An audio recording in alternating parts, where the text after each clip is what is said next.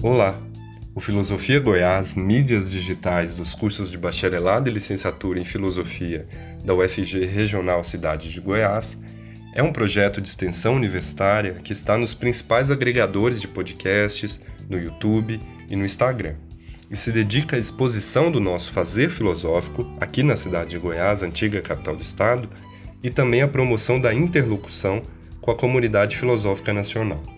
O canal de podcasts Filosofia Goiás promove entrevistas, exposições orais variadas, seminários de pesquisa, webséries e debates sobre os mais variados temas de filosofia com discentes e professores pesquisadores dos próprios cursos de bacharelado e licenciatura em filosofia da UFG Regional Cidade de Goiás e com convidados de outras universidades de todas as partes do país.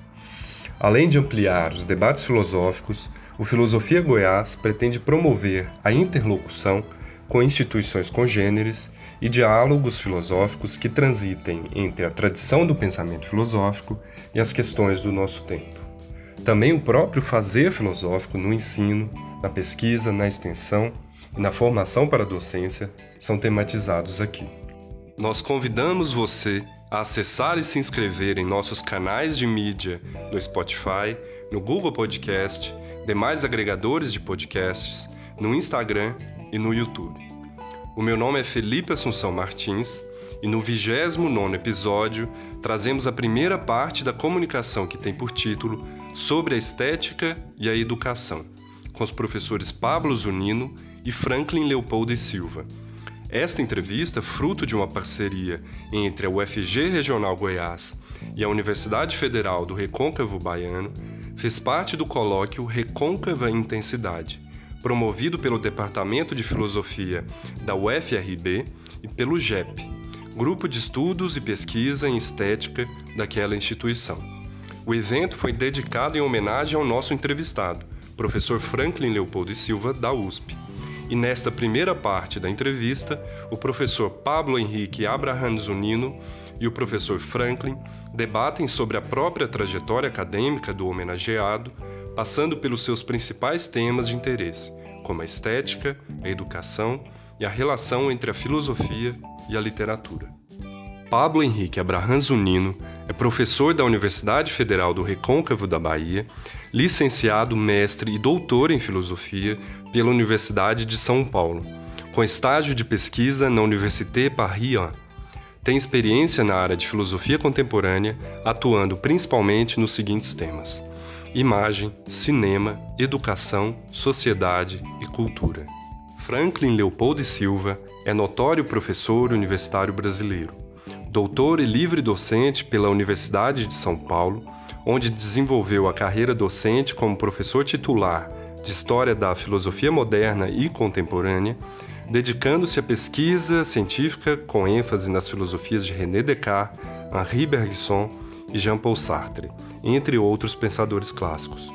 Publicou diversos artigos nas mais prestigiadas revistas da área de filosofia do Brasil e participou de várias coletâneas e eventos acadêmicos. Orientou gerações de pesquisadores em nível de mestrado e doutorado, além de supervisionar pesquisas de pós-doutorado no departamento da USP. Foi professor visitante da Universidade Federal de São Carlos e participou ativamente dos movimentos em defesa da universidade pública.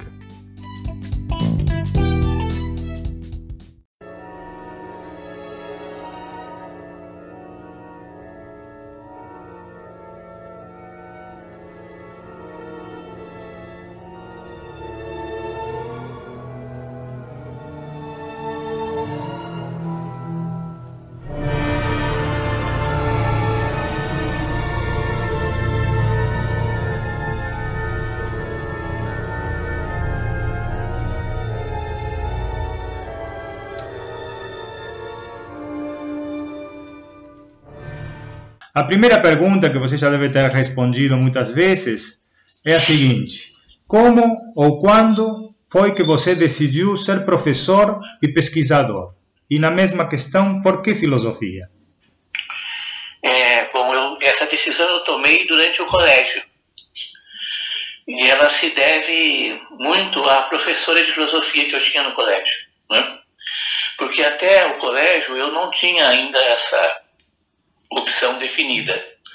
Mas no colégio, é, ao tomar contato com a, a, professora de filosofia durante os três anos do colégio, é, ela me, me revelou assim uma coisa muito muito boa, né?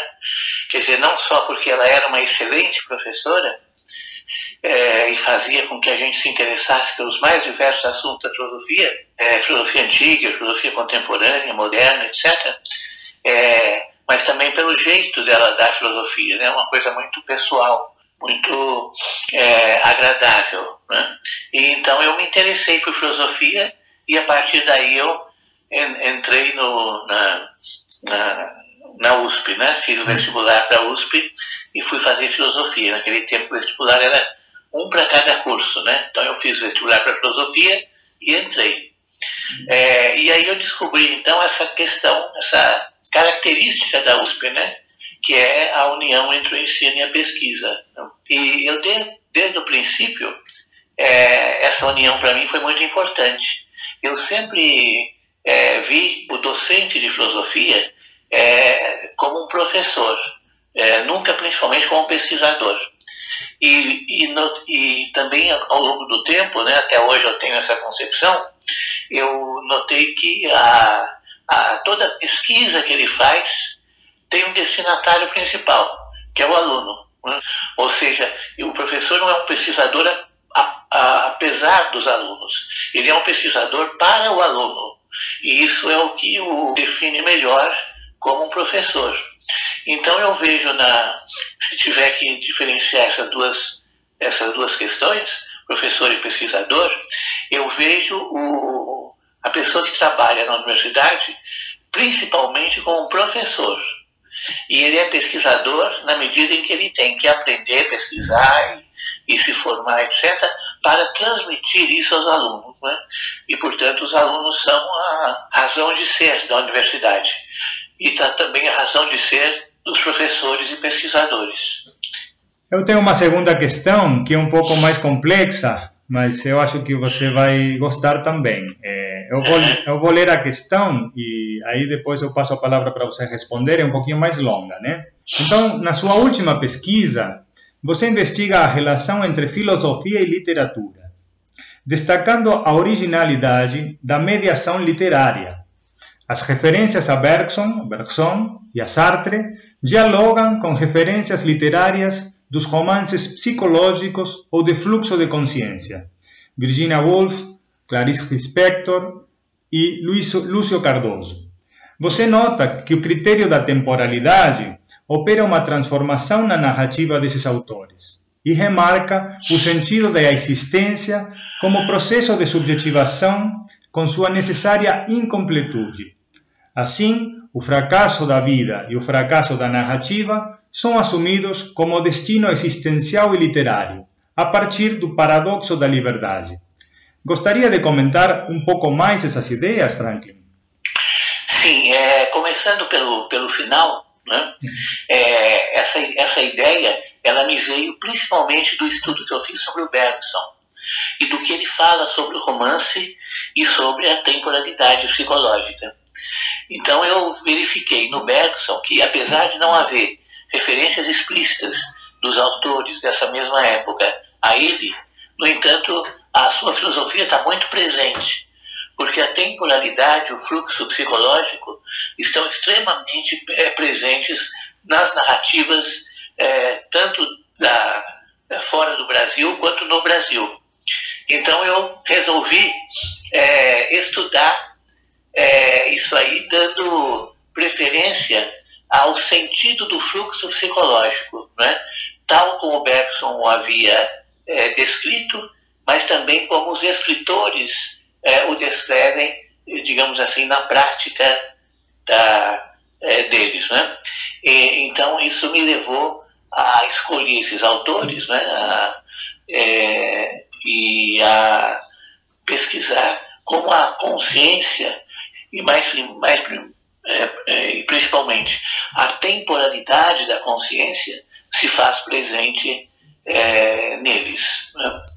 Agora, o significado disso né, é exatamente uma relação entre a filosofia e o tempo que a literatura deixa bem marcado, né? A literatura deixa bem, é, bem clara. E nesse sentido, então, antes disso, eu já havia ido ao Sartre para entender é, o papel é, da, da formação do discurso filosófico literário. Né? É, e antes disso eu tive então que resolver o problema da relação entre filosofia e literatura, que sempre foi uma coisa muito complicada. Né? É, eu excluí todas as características de subordinação né? e passei a ver então esse, esse, a relação entre essas, esses dois gêneros como o que eu chamei de uma vizinhança comunicante. Né? Ou seja, eles são é, vizinhos e se comunicam de alguma forma, um está presente no outro. E dentro disso, eu pude também apelar para a, a, uma das características do Bergson, quando ele define a filosofia, que ele coloca então a arte como modelo da filosofia, uma vez que, sendo para ele a intuição decisiva, né, a, a, a intuição mesmo no sentido artístico, é reveladora de realidade e a filosofia, então, quando quer acompanhar essa intuição, ela transforma em reflexão, a transforma em narrativa e, portanto, a intuição é uma coisa muito é, importante não é, para a filosofia. Eu escrevi, então, aquele livro sobre a, a relação entre a intuição e o discurso filosófico, é? no qual a literatura aparece como um exemplo da intuição em ato, né? e o discurso filosófico como a explicitação analítica da intuição, até onde isso for possível. Né? Na, ainda na relação entre essas duas, esses dois gêneros, eu percebo que, de alguma forma, o discurso da filosofia é certamente a insuficiência ou a morte da intuição. Né? Isso está presente é, em todos aqueles casos que a gente percebe que o artista nunca está contente com o resultado da sua expressão. Porque a, a intuição, sendo inefável, quando ela se transforma em linguagem, quando ela se transforma em explicitação analítica, ela perde muito do que ela traz é, de imediato né, para a visão de mundo do artista. Então foi relacionando essas duas coisas e exemplificando na, dos autores que eu escolhi, que eu é, tive então a oportunidade é, de fazer essa relação é, entre filosofia e literatura. Eu não chego a dizer que a literatura é um exemplo para a filosofia, como diz o Bergson, mas eu acho que as duas estão no mesmo pé. Ou seja, a literatura é um exemplo de tratamento das questões para a filosofia. E a filosofia é, para a literatura, um exemplo de escolha das questões, seleção das questões, aquelas que desde muito tempo atormentam né, a humanidade. Então foi o que eu tentei fazer na, nessa, é, nos meus estudos sobre a relação entre filosofia e literatura.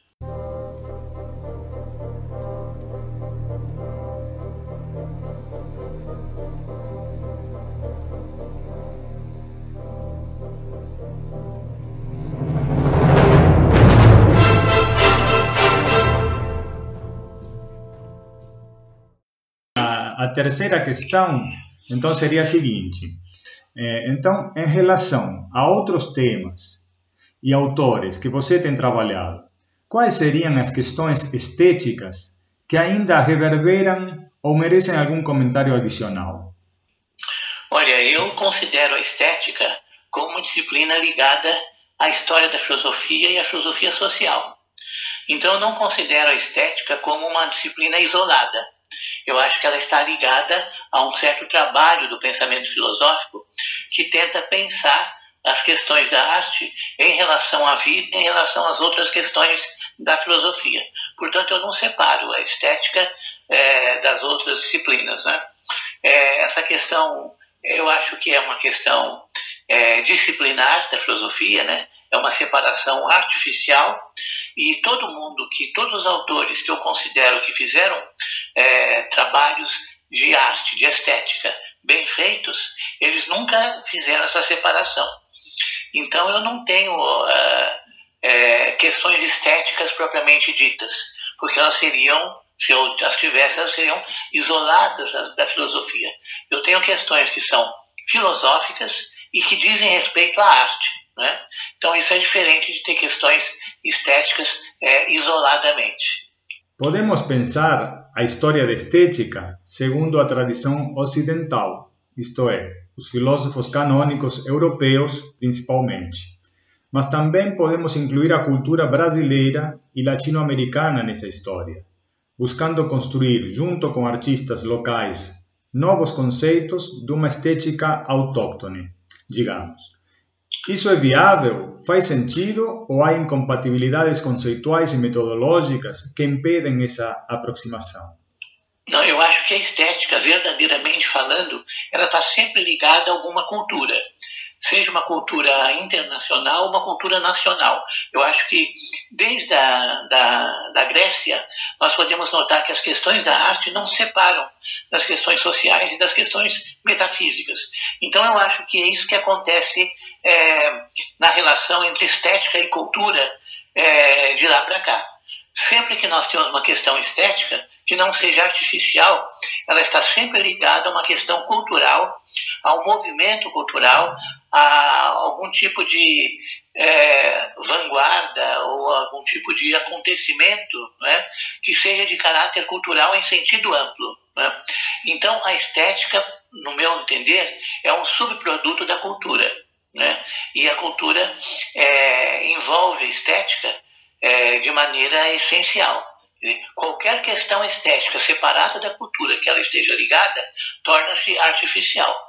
Eu queria voltar na primeira, na, na questão anterior, né, que você é, afirmava que a estética não, é, é, separada de modo artificial da história da filosofia e, e, reformular. Né? Então, dentro da história da filosofia, daqueles autores que você trabalhou, aqueles filósofos, é, já falamos um pouco de Bergson e de Bergson e Sartre, mas quais quais outros, né, que você escolhe um ou dois é, que a gente poderia ampliar um pouco mais a, a discussão sobre a arte ou a, as modalidades artísticas. É, você, você, gostaria de, de, comentar algum? Olha, eu considero que há um filósofo é, do período romântico é, que deu uma contribuição inestimável para a nova posição das questões de cultura e de arte. Esse, é, esse filósofo é o Schelling. Né? Uhum. É, toda a filosofia dele está penetrada pela, pela arte, pelo fazer artístico. Então ele é um exemplo dessa não separação de que eu falei. E mais ainda, ele é um exemplo de que a arte é o que nos permite abordar de maneira mais profunda as questões culturais, filosóficas, uh, metafísicas, inclusive. Né? Então eu considero que, dentre esses autores que deram essa contribuição essencial, o Schelling se destaca, porque ele permitiu é, uma reformulação de todas as questões filosóficas em torno da arte. Né? E, nesse sentido, então, é, e no entanto, sem isolar a arte das outras questões. Ele mostrou que a filosofia é principalmente uma reflexão sobre a cultura e sobre a arte. E é nessa reflexão que nós encontramos as ligações, né, que vão permitir, então, fazer da arte o centro da filosofia. Por isso eu acho que o Schelling é muito importante nesse sentido. Certo. E o Schelling é pós-kantiano, né, que seria aquele, é. aquele momento... Século, século XIX, é. Exato. Eu estou tentando entender onde vem o desvio, né, como às vezes o Bergson pensa o desvio da, das linhas, das grandes linhas evolutivas, né? A gente pensar é, onde aquele 1750, quando Baumgarten começa a falar a ístesis e depois o Kant dá com a crítica do juízo da faculdade de julgar inicia como uma disciplina nova que o Hegel vai chamar de uma espécie de ciência, né? E, depois já, viria o Schelling. Então, por que se daria esse desvio? Ou como ele é enfatizado e hoje nós temos essa especificidade, essas é, separações das quais você falava, né, é, entre o que é estética e o que é filosofia. É, a que, que você atribui isso, Frank? A raiz disso tudo está principalmente no Kant, que é um filósofo excessivamente sistemático e, portanto, resolveu dividir a filosofia em áreas e disciplinas bem diferentes, bem é, delimitadas. Né? E com isso, então, ele, ele fez um sistema filosófico em que cabem muitas disciplinas filosóficas. Com isso, ele foi obrigado, então, a essa separação. Né? Os pós-kantianos, os Schelling principalmente, viram nessa separação um grande artifício e por isso eliminaram essa separação e procuraram a unidade primordial que faz com que, pensando a arte, você pense a totalidade, sem pensar, no entanto, a estética como disciplina relativa à arte. Então, o Kant é culpado disso porque ele é, é um grande sistematizador, ou seja, ele é um separador da filosofia. Em relação à universidade pública, que tem sofrido ataques sistematicamente, alvo de mudanças estruturais de uma sociedade que agora se encontra submersa nas incertezas de uma pandemia sem precedentes. Não só a reflexão, mas também a defesa da universidade é uma constante em sua produção acadêmica. Como você atualizaria essa reflexão? Bem, eu acho que a situação atual só exacerbou aquilo que já vinha acontecendo, né? É, o, o que nós percebemos agora na conjuntura, principalmente do governo atual, é a inadequação de uma reflexão crítica em relação à universidade, em relação a qualquer assunto. E por isso há uma, um, um certo, uma certa tentativa de desmanche né, das condições que a universidade dá ao aluno e aos professores para fazer essa reflexão. Ou seja, é, passou a ficar bem aberto, bem escancarado, que não interessa ao sistema uma reflexão crítica sobre a universidade, mas interessa apenas uma conformação da universidade ao status quo. Com isso, ela poderia então perder todo o seu potencial crítico e ser apenas mais uma, um elemento de confirmação daquilo que a gente vive. Né? Ah, o remédio para isso, nós temos seguido um pouco nesses, nesses tempos, né? é uma certa resistência a, esse, é, a, a, essa situação. Né? É, então, o, o, que nós temos agora, nesse momento, é essa situação agravada pela pandemia. Né? Então, o governo, é claro, as autoridades, né, usam a pandemia como uma arma ideológica para exacerbar essa, essa ausência de reflexão crítica acerca da universidade. É muito difícil resistir a isso, porque o governo, as autoridades, estão agora de prontidão, todas elas, né, não é mais alguma, algumas como antigamente, mas todas elas, estão de prontidão é, do ponto de vista é, pessoal, ideológico é, e político para que a universidade não venha a se reerguer dessa crise que ela está. Então, nós temos uma série de questões que são resolvidas rapidamente e sempre no sentido contrário à universidade, como, por exemplo, a falta sistemática de verbas e o aumento dessas verbas que são cada vez mais retiradas da universidade. Né? Então, nós temos uma crise da pesquisa científica, temos uma crise da reflexão universitária e temos uma crise da sociabilidade universitária é, devido ao regime de pandemia que nós estamos vivendo. Né? Consequentemente, isso é, deixa muito pouco espaço para que nós possamos, então, como vínhamos fazendo, oferecer uma resistência a esse, a esse caso. Né? É, então, nós temos quase que concordar com um certo término de um modelo universitário, né, que vai, então, deixar de ser é, uma, um, um, impulsionador da reflexão crítica. E vai ser, no máximo, é, não se trata de uma resignação ao término do modelo crítico de universidade, mas apenas de uma quebra, né, por vários fatores, inclusive a pandemia, da resistência que se vinha oferecendo a esse desmanche, né?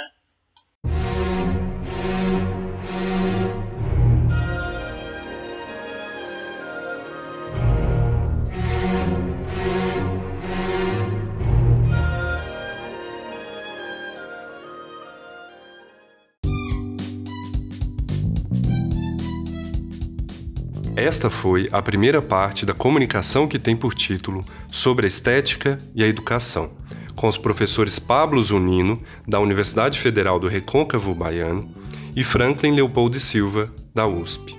A edição é minha, Felipe Assunção Martins, e nós somos o Filosofia Goiás, uma atividade de extensão universitária ligada aos cursos de bacharelado e licenciatura em filosofia da UFG da cidade de Goiás, antiga capital do estado. Além do Anchor, Spotify e Google Podcasts, você pode nos acompanhar no Instagram e no YouTube e entrar em contato conosco pelo e-mail filosofiargoiás@gmail.com. Assinando Filosofia Goiás nos aplicativos de podcasts, você fica sabendo de cada novo episódio. Fique com a gente e até a próxima.